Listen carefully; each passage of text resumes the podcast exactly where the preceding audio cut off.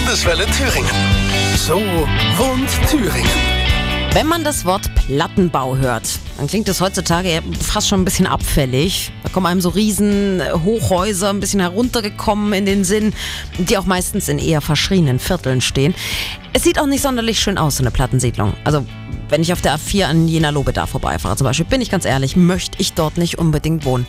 Aber wer dort wohnt, weiß es auch zu schätzen, sagt Gunnar Poschmann von Jena Wohnen. Wenn man jetzt in Lobeda zu Hause ist oder so wie ich lange Zeit in Lobeda zu Hause war, ich bin da aufgewachsen, ich habe da lange Zeit gewohnt, dann weiß man ziemlich genau, dass diese Stadtteile, die von außen ein, naja, vielleicht nicht so attraktives Bild abgeben, aber im Inneren grün sind. Es gibt grüne Innenhöfe, es gibt ganz kurze Wege an die Saale, es gibt ganz kurze Wege in die Wälder, die drumherum sind. Ich kann dann wirklich nur einladen zu sagen, lauft mal durch das Viertel. Ja, und vor allem innen, in den Wohnungen, hat sich in der Vergangenheit wirklich viel getan. Da wurde viel Geld reingesteckt, viel modernisiert. Man hat auch das Nötigste alles in Reichweite. Kindergärten, Ärzte, Einkaufsmöglichkeiten und das alles zu einem sehr günstigen Preis. Die Durchschnittsmiete im letzten Jahr war 5,64 Euro.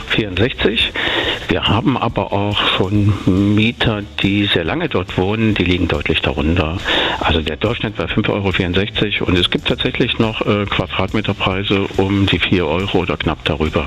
Das ist allerhand. Also wir haben ja gestern erst den großen Mietpreisvergleich gemacht und da war Jena am teuersten mit bis zu 12,50 Euro pro Quadratmeter, aber eben nicht in Lobeda. Eine gute Alternative und vor allem anscheinend besser als ihr Ruf. So wohnt Thüringen bei Landeswelle Thüringen.